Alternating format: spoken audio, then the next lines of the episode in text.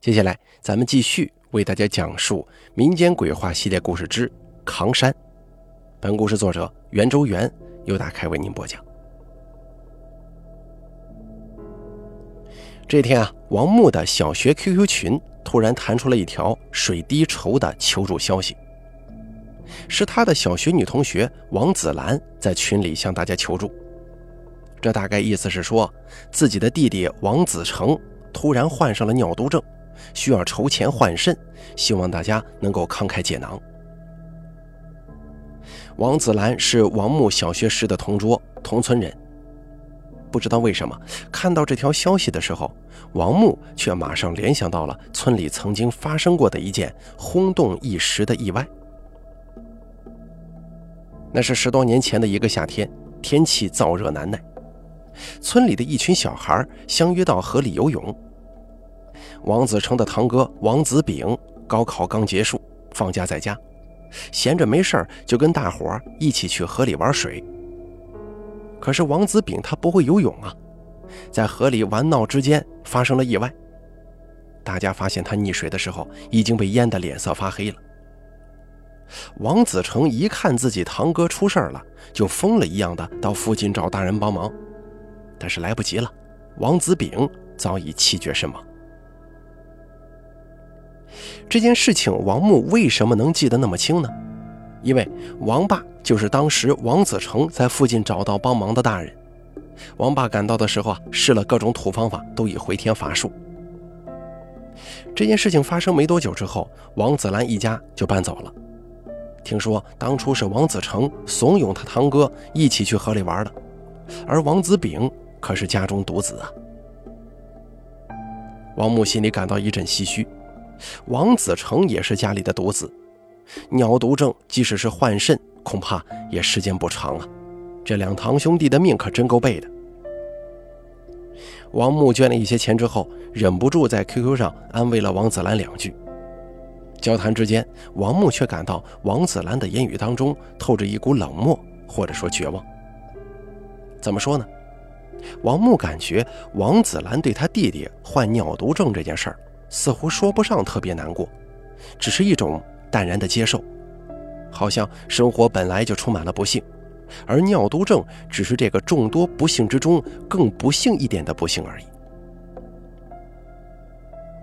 王木把这件事情告诉了王妈，王妈在唏嘘之余，又告诉王木一个令人震惊的消息：王子成的另一个堂哥王子坚，几年前发生了一次意外，失去了生育的功能。你看，王子成、王子炳、王子坚这堂兄三人，分别是家中独子，而且都未成婚。这意味着，如果王子成治不好，这家人可要绝后了。王木隐隐觉得这三兄弟的命运实在是有些奇怪。他最近不是跟着莫师傅学习这个风水命理吗？对这些罕见的命运遭遇总是特别敏感。这天，他趁着跟莫师傅学习的机会，王木把自己心中的疑问都抛了出来。他问莫师傅，有没有可能是什么力量影响了这三兄弟的命运呢？莫师傅沉吟一会儿，问道：“这三兄弟的爷爷还在吗？”王子成的爷爷在王木上小学的时候就去世了，当时还是土葬。王木如实回答。莫师傅说。依我猜测，可能跟他们爷爷的墓葬是有关系的。那师傅，您能给算一算吗？咱们什么信息都没有，算什么？再说了，这事主也没找咱们，少管闲事啊！王木嘴里答应着，但心中却始终满是疑问。他总觉得这三兄弟的遭遇不会都是意外那么巧合。王木想起了莫师傅提到的墓葬，心中突然有了一个念头：王子兰爷爷就是葬在了他们村的一个叫做独光岭的小山包上，为什么不亲自去看看呢？最近他也看了一些关于墓葬风水的书，正好可以实践一下。说做就做，这个周六上午，王木独自一人来到独光岭。他不想让同村的人知道自己上去独光岭，所以特意从山的另一边上去的。那个时候正值六月中旬，山上野草疯长。不过刚过清明节不久，不少坟头都打理过，小路上还留着鲜红的鞭炮纸。独光岭不高，约莫不到五十米。王木隐约记得大人们当时提过，王子兰的爷爷王义华很早就霸占了山腰上一处风水很好的地方当墓穴。他挨个墓碑去看。找了大半天，才在五分之四处高的山腰上找到了王义华的墓碑。王木站在王义华的坟前，放眼向山下望去，想凭借自己刚学的有限的墓葬风水知识来分析分析这个墓穴的风水。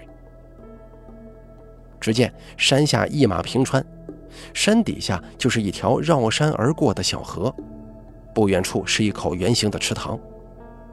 当时天气晴朗，整个池塘就像是一颗珍珠镶在大地之中，看上去应该是一个不错的风水构造。王木又看了看左右两边，试图找到书中所说的青龙白虎，但是周围只有独光岭是最高的，并没有其他山脉。王木只好作罢，他用手机把周围的景色跟墓穴都拍了照。又录了一个三百六十度的视频，就准备离开。可就在这个时候，王木突然听到一阵窸窸窣窣的声响，声音是从王义华的坟里传来的。他吓了一跳，心中默念：“有怪莫怪啊！”定了定神，仔细打量着眼前的坟墓。这个坟墓依山而建，后面掏空了一部分山体作为墓穴，前面是墓碑。墓碑前用水泥砌了一个平台，用于拜祭。由于时间久远，这个水泥平台已经开裂了，左边三分之一的地面有明显塌陷。就在王母奇怪的时候，突然一条乌黑的长蛇从墓穴一侧的草丛里钻了出来。王木吓得拔腿就跑，一口气跑到山底下才停下来，心都快被吓蹦出来了。当天晚上，王木做了一个噩梦。梦见一条大黑蛇一直追着他跑，把他给吓醒了。接连好几天，王木都感觉自己像是丢了魂似的，日子过得乱七八糟。开车闯了红灯，给领导汇报工作拿错了材料，跟朋友喝酒还把头磕出了一个包呢。就连好朋友刘夏都问他最近是不是碰到倒霉事了，要不要找田姨问一问呢？但是王木这段时间正在埋头研究王义华的墓葬风水，几乎到了废寝忘食的地步，哪还顾得上这些事儿啊？可是不论王木怎么分析，都没看出来王义华墓穴的风水有问题，反而觉得这是一处不可多得的风水宝地，北山面水，龙衔明珠。按书上说，这明明是一个阴泽后代，丁财两旺的格局呀。王木研究了一个多星期，还是没半点头绪，只好硬着头皮去找莫师傅。一进门，还没等他开口，莫师傅就开口说：“是不是最近很倒霉呀？”“啊，是啊。”王木不好意思的点了点头。他本来想好了一个借口，说是看到网友的一个墓葬案例，让他帮忙分析一下。但是，一听莫师傅这个口气，感觉他什么事儿都知道。果不其然，莫师傅哼了一声说：“偷偷去看你同学的祖坟去了，活该。”王木知道莫师傅又用梅花易数给他起了一卦，他平常就喜欢用梅花易数断人来意，基本上八九不离十。王木想起刘夏说的话，跟那天那条黑蛇，顾不上师傅骂他，赶忙问道：“师傅，我不会是招惹了什么脏东西了吧？”莫师傅淡淡的说：“没有，只是受到惊吓而已。”师傅真是神了。王木赶忙一五一十的把那天发生的事情告诉了莫师傅，又把他拍的照片跟视频让莫师傅看了一遍。莫师傅沉吟了一会儿，说道：“这是个丁财两旺的格局啊，没什么问题。”连莫师傅都说没毛病，王木不禁怀疑自己的直觉了。可能自己真是想多了，看来这事儿啊只好作罢。又过了一个多月，就在王木几乎忘记这件事情的时候，王子兰突然在 QQ 上主动找到他，向他借两万块。王子成在等到肾源之前，每周都要做两次血液透析活命，那钱就像是打开的水龙头一样，哗哗的往外流。王木又想起那个墓地的风水，他还不死心，于是借着这个机会旁敲侧击地提醒王子兰，有没有想过祖坟风水不好，影响了他弟弟呢？不料王子兰却一咕噜的把家里关于祖坟的争执向王木吐露出来了。他爷爷的墓穴是其生前花重金请的一个风水先生给找的。但不料下葬后第二年，他大伯的儿子王子炳就被淹死了。为此，他爸三兄弟专门又请了风水先生来看，但是请来的风水先生都说这是个好地方。后来，他二伯在镇上开了一个送煤气的店，给周边的村子送煤气，很快就发财了。他二伯就认为是他爷爷墓葬的风水好，旺他谁也不能动。前几年他们家回去祭祖。发现他爷爷坟前的地板开裂下陷，就提议重新修整一下。可是他二伯死活不同意，怕是坏了风水。不料第二年，他二伯的儿子就在送煤气的时候出了车祸，失去了生育能力。他爸妈怕自己家也会接着出事儿啊，就又偷偷的请风水先生去看，但也看不出啥问题来。但是没想到今年他弟弟就得上了尿毒症。王子兰告诉王木，自从他爷爷下葬之后，他们家就一直不顺。他爸妈呢就想找一个厉害的风水先生来看看，但是找来找去也没找到什么厉害的。王木听了之后，就趁机向他推荐了莫师傅，又天花乱坠的把莫师傅给夸了一遍。王子兰被说心动了，就答应回去跟他爸妈说一下。至于借钱的事儿啊，王木找了个借口推辞了。不是他见死不救，是因为他顾及他奶奶的想法。王义华以前是开小卖部的，家里很有钱。王木的爷爷奶奶当时很穷，一直被王义华瞧不起。有一次，王木的奶奶有困难向他借钱，他不但不借，还撂下狠话说王木的爷爷跟奶奶一辈子都翻不了身。所以，王木奶奶对王义华记恨了一辈子，两家人的关系并不好。事实上，王义华一直仗势欺人，跟村里不少人都闹得不愉快。到了王木这一代，虽然已经没什么仇，没什么怨了，但是老一辈的人还是面和心不和。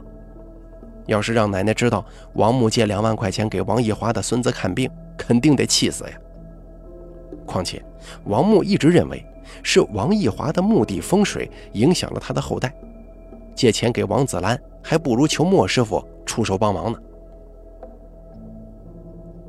过了几天，王子兰在 QQ 上发来了王义华的生辰、死辰和下葬时辰，又加了王木的微信，给他转来一个一百块的红包，还说了一堆话。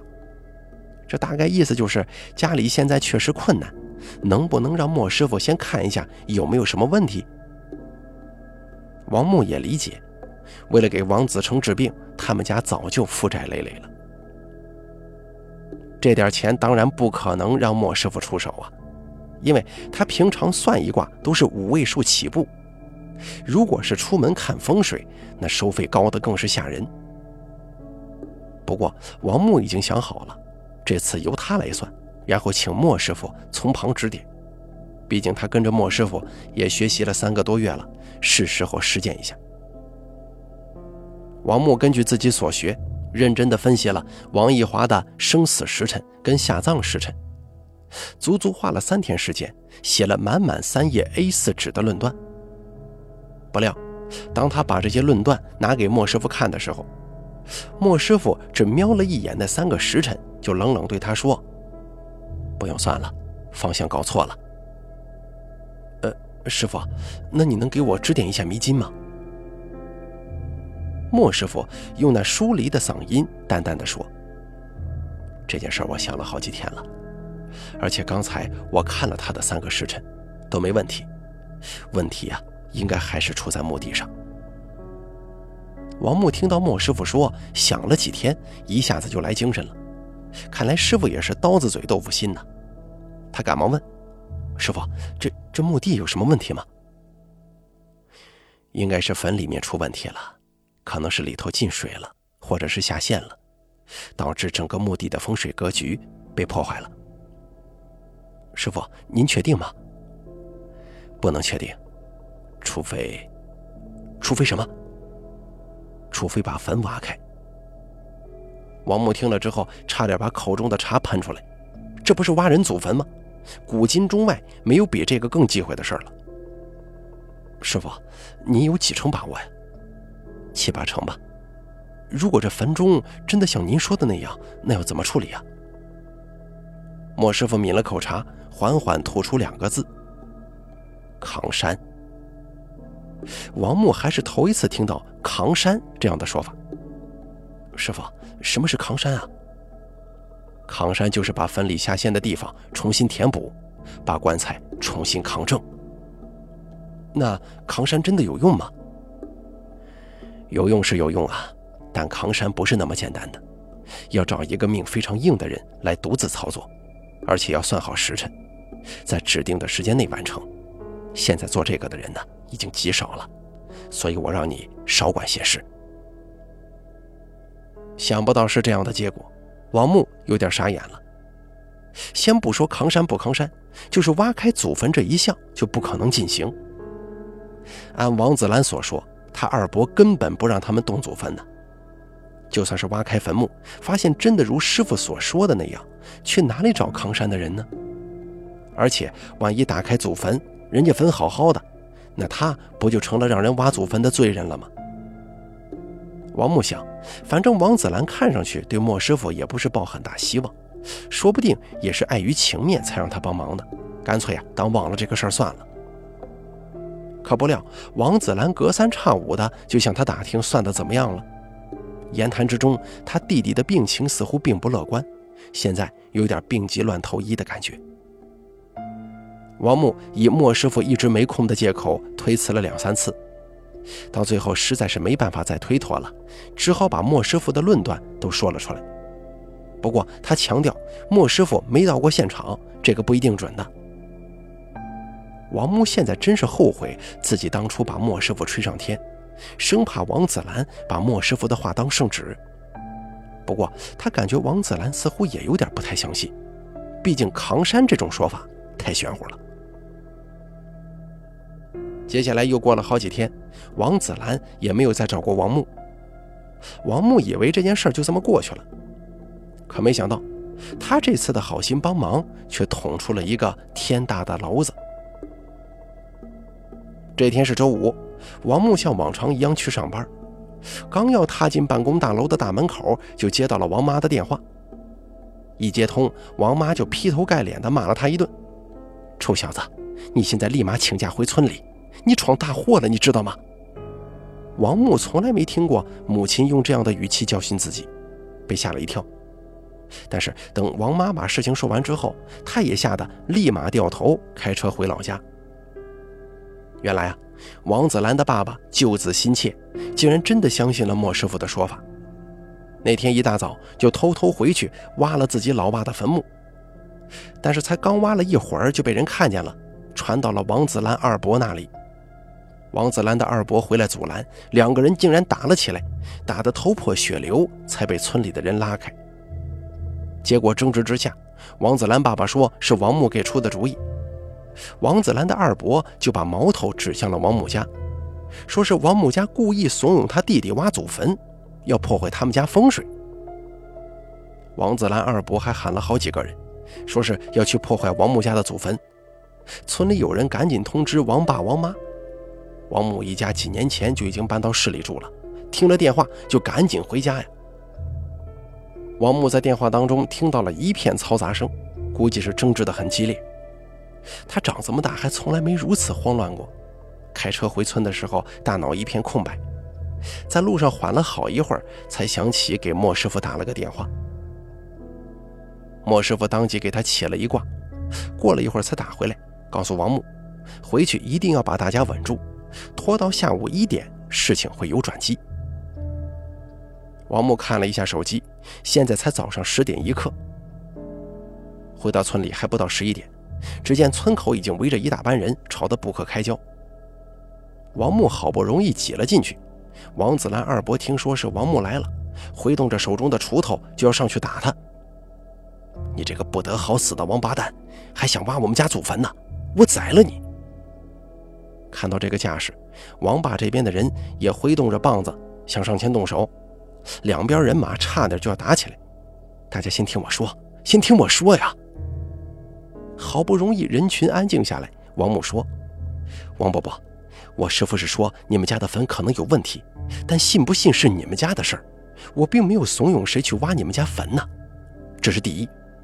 第二，我师傅说了，如果坟里真的出了问题，你们家以后还会有事儿。现在既然都挖了，为什么不看看是不是真的出问题了？王子兰的二伯说：“你个小王八蛋，你师傅算老几呀？还敢诅咒我们家以后出事儿？”王母说。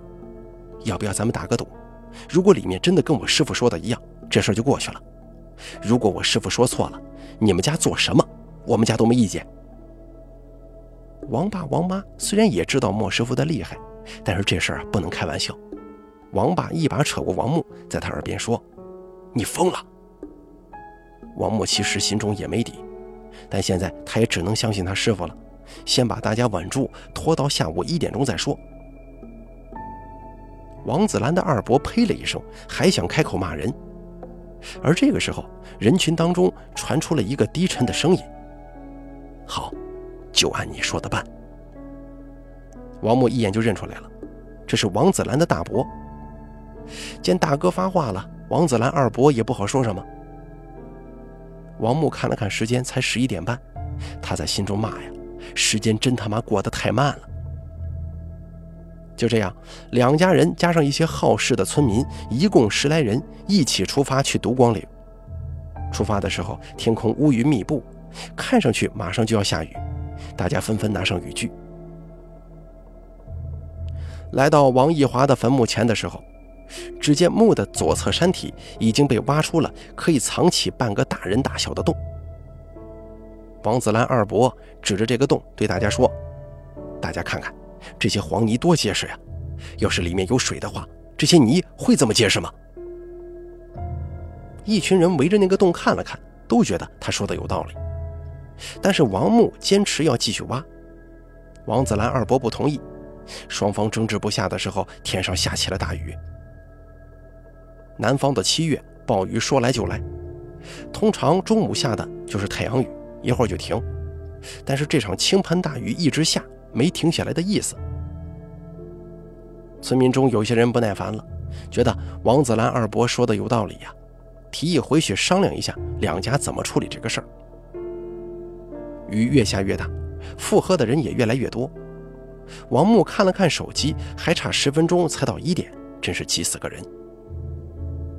就在这个时候，王子兰的大伯突然拿起了地上的铲子，默默地走向那个洞，挖了起来。一边挖一边说：“既然都挖了，那就看个究竟吧。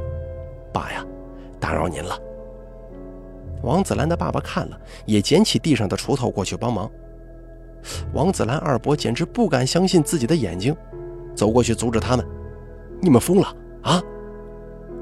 转眼之间，三兄弟又起了争执。旁边的人正要上前去劝。就在这个时候，轰隆一声，一堆黄土从坟墓上方倾泻下来，把墓碑都压在里头了。所有人都被这突如其来的一幕吓了一跳，不过幸好大家都躲在树底下避雨，所以没人受伤。原来的坟墓是用几根方木支了一个空间，上面的黄土因为雨水被冲卸下来之后，支撑上面的方木也一起冲了下来，整个坟墓竟然打开了。王木缓过神来看了看时间，刚过一点钟。过了一会儿，没什么动静了，大家伙才慢慢靠近，站到那堆黄土上往里看，而里面的一幕不禁让人倒抽一口凉气。只见坟墓里的地面早就下陷了，棺材靠里的一头还有一个水坑，整个棺材斜插到水坑里，那头的棺木早就泡在水里，基本完全腐烂掉了，还散发出一阵阵恶臭。就在大家惊魂未定的时候，突然有人喊：“哎，那里有蛇呀！”大家顺着他手指的方向看去，赫然发现一条有成人胳膊这么粗的大黑蛇缠绕着棺材的这一头，正在朝大家伙吐信子呢。这一幕把大家吓得是毛骨悚然，纷纷往后退。有两个胆大的村民抡起锄头就去打这个黑蛇，结果那蛇一下滑进水坑里逃走了。这下好了，事实摆在众人眼前，王子兰的二伯没啥好说的了。众人回到村里，很快就把这个事儿传开了。大家都说是因为王义华生前阴德没积够，有了好的风水宝地，他都坐不住。王木随父母回到以前的老宅休息，被王爸王妈狠狠地批评了一顿，骂他多管闲事，差点闹出人命来。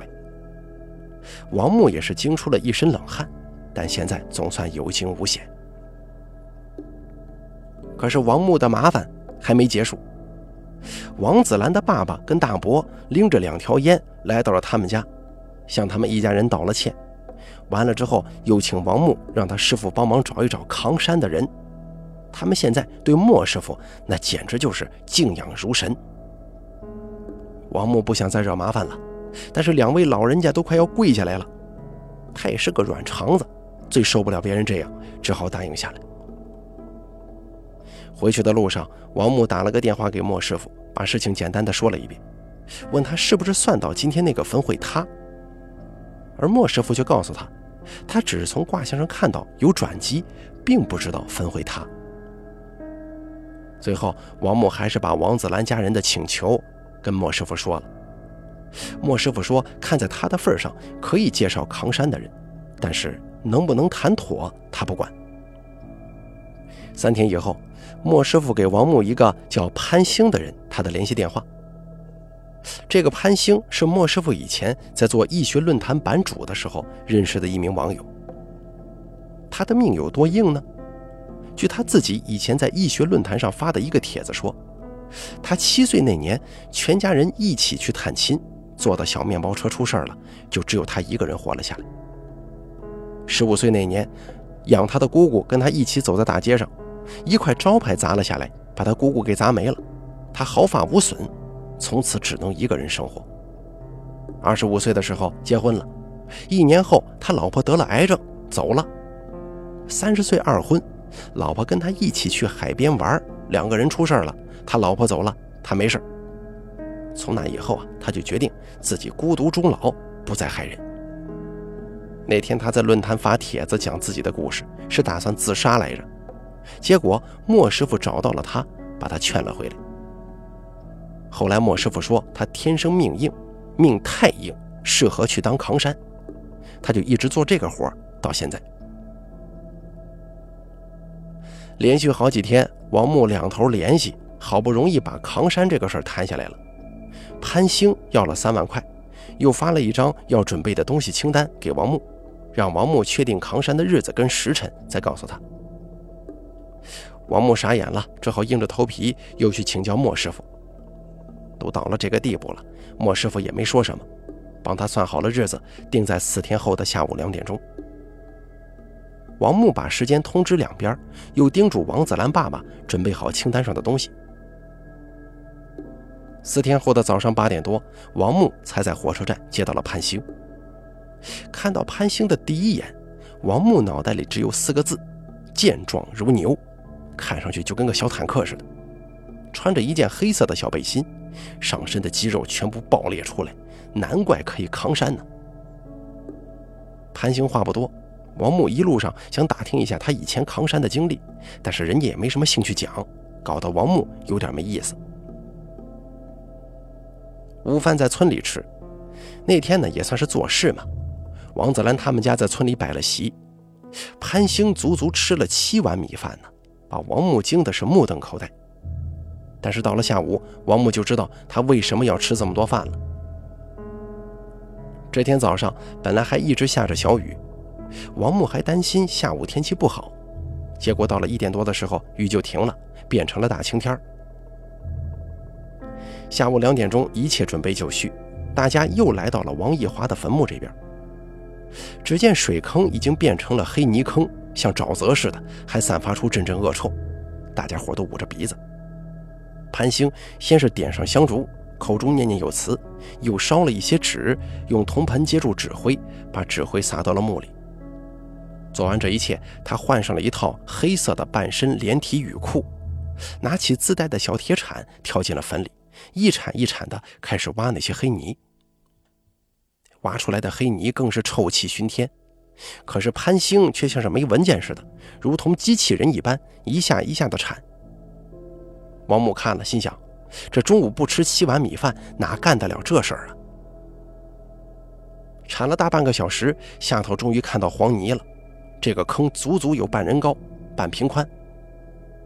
潘兴跳了上来，拿出让王子兰家准备好的禾草灰，在坑底来回铺了两层。又撒上硫磺，再铺上一层黄纸。完了之后，潘兴在附近找了一处黄土，用一个小簸箕把黄土运回去，把坑填上，把整个坟的底部铺了一层黄土，又撒上禾草灰，最后把准备的十多把香烛直接放到这个坟坑里头烧了。做完这一切工作之后，潘兴用麻布把整个破烂的棺材重新裹了一遍，才放回坟里。因为扛山整个过程只能他一个人做，所以他偌大的一个棺材只能一个人慢慢的挪进坟里，重新上土。等一切都搞完了，都过去三个多小时了。扛山一般不能超过两个时辰，潘兴这一刻也没休息的，能赶在两个时辰里做完，这工作量可真不是一般人能拿得下来的。总之啊，事情做完之后，过了大概有半个多月吧，王子兰告诉王木。他弟弟等到肾源了，已经安排要换肾呢。好了，咱们本期民间鬼话系列故事之扛山就说到这儿了，感谢您的收听。本故事作者袁卓元，由大凯为您播讲。